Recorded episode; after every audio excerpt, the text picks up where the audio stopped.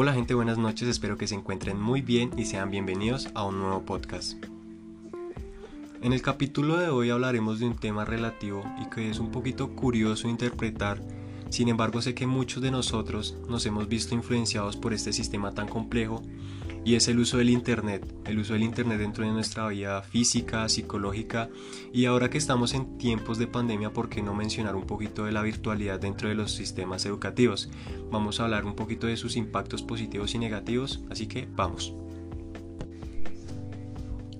Para empezar, el Internet ha revolucionado muchos ámbitos y especialmente el de las comunicaciones de una manera radical, hasta el punto que llegó a convertirse en un medio global de comunicación hoy día cotidiano para nuestras vidas, es decir, que necesitamos Internet prácticamente para todo, eh, desde compartir un momento con un amigo, mandar mensajes, pedir comida, comprar electrodomésticos.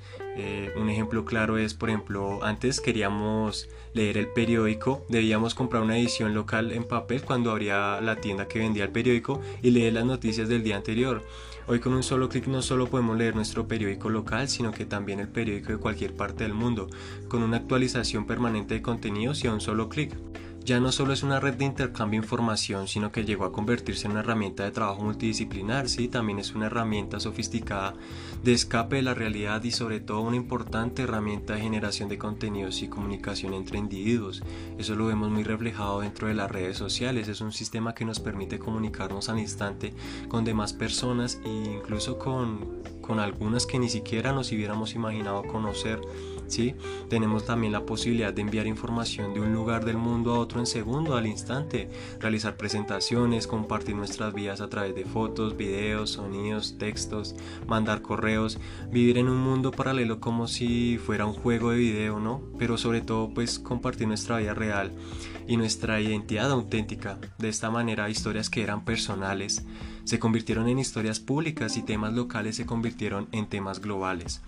¿sí? Esto sencillamente eh, es impresionante lo que logra el Internet dentro de nuestras vidas. Y yo siempre he dicho que las redes sociales son como un mercado, ¿no? En el que cada uno de nosotros se presenta como el mejor producto. Y muchas veces hay apariencia de esas vidas que no existen.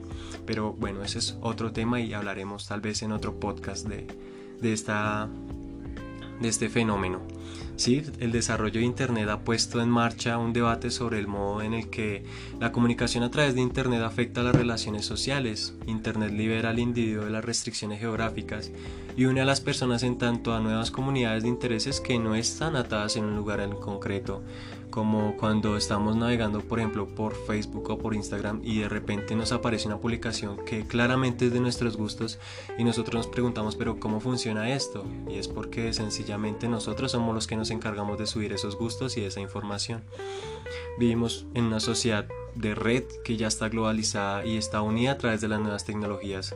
Internet es una herramienta de interacción racional y plantea también nuevos retos para la seguridad privada y de seguridad porque tanta información que cargamos diariamente tiene que ser manejada de la manera correcta, digámoslo, para que no haya desvío de esa información. El Internet dentro de las relaciones afectivas pues también tiene una gran influencia, ¿no? Porque también ha cambiado la manera de relacionarnos en el plano sentimental, ¿sí? En este sentido, pues ahora todos estamos comunicados con todos de una manera más accesible, inmediata, sencilla, eh, acercando siempre nos relaciones eh, personales y sentimentales a la pantalla del ordenador, el teléfono móvil o tableta. Por una de las ventajas de tener acceso a la disponibilidad inmediata y estar siempre conectados son muy importantes. Por ejemplo, hoy en día no, no, podría conseguir una relación a distancia con mi pareja porque sin las herramientas informáticas, pues, ¿cómo haría yo para conectarme con esa persona? Sí, aunque de pronto es un poco diferente y no existe la, la misma cantidad de diálogo y comunicación, yo puedo tener la posibilidad de comunicarme con esa persona a través de una pantalla y verla en vivo y en directo. ¿sí? Eh, puedo estar también conversando con algún familiar, o sea, esa ventaja me parece muy muy chévere. Y, también considero que es eh, en cierta parte una desventaja porque las redes sociales eh, y el internet nos vuelve unos seres celosos, odiosos, controladores y muchas veces estamos es pendiente de qué está haciendo esa persona mientras que nos perdemos nuestra vida, ¿no? Y ya el último tema que vamos a tocar pues es la virtualidad que se establece dentro de los procesos educativos, ¿sí? Eh, el uso de las coordenadas de, del espacio y tiempo que maneja el Internet supera las barreras temporales y configura un entorno en que la información y la comunicación se nos muestran accesibles desde, desde perspectivas totalmente diferentes. No es justo que las personas tengan que estar tomando una educación virtual en casa cuando no se está aprendiendo nada y los objetivos de la educación virtual realmente no se están cumpliendo. ¿sí? La virtualidad eh, dentro del sistema educativo pues también tiene grandes ventajas porque es un modelo flexible en el cual tú mismo vas construyendo tu aprendizaje y no es necesario que asistas físicamente a un salón de clases, ¿sí? además tienes a tu alcance las lecturas y los materiales de estudio en un solo portal de internet. ¿sí? Este tipo de aprendizaje eh, bueno, yo lo diría que desarrollado con el apoyo de las tecnologías de la comunicación eh, se podría cumplir siempre y cuando la demanda no sea tan grande. Yo creo que eh, por ejemplo, hay instituciones que, que, han optado por manejar más la educación virtual. Por ejemplo, la plataforma de Open English maneja una educación eh, eh, realmente buena y esto lo sé porque he visto encuestas de, su servicio y la gente está bastante satisfecha, pero son clases individuales que, en el que el profesor tiene una interacción un poquito más directa contigo, ¿no? Entonces eso es una ventaja. Pero cuando hablamos de sistemas globales, por ejemplo, en caso de colegios, de universidades, pues la distracción de las personas va a estar en otro punto y al tal modo que ya no le están prestando atención a la clase ni al profesor, sino metidos en otro cuento. Entonces esa es una de las desventajas. ¿Sí? Eh, dentro de la explosión de la tecnologización, como le dicen muchos autores, la educación virtual es un proceso que se muestra como una propuesta radicalmente innovadora y que no hubiera sido eh, utilizada si no hubiera existido esta pandemia. ¿no? Sin embargo, en muchos casos no hay una fundamentación teórica de lo que se pretende ni especificaciones en torno a lograr las cosas que se quieren. Es importante tener en cuenta que, que que no por incorporar las, las modernas tecnologías se esté logrando las acciones conducidas por esta vía, ¿sí? Eh, uno de, estos errores es, es, situar la tecnología por encima de la pedagogía, es situar la, la, tecnología eh, por encima de lo que realmente vale y la didáctica olvidando que su incorporación no es un problema tecnológico sino que es independientemente del económico de carácter cultural, social y formativo.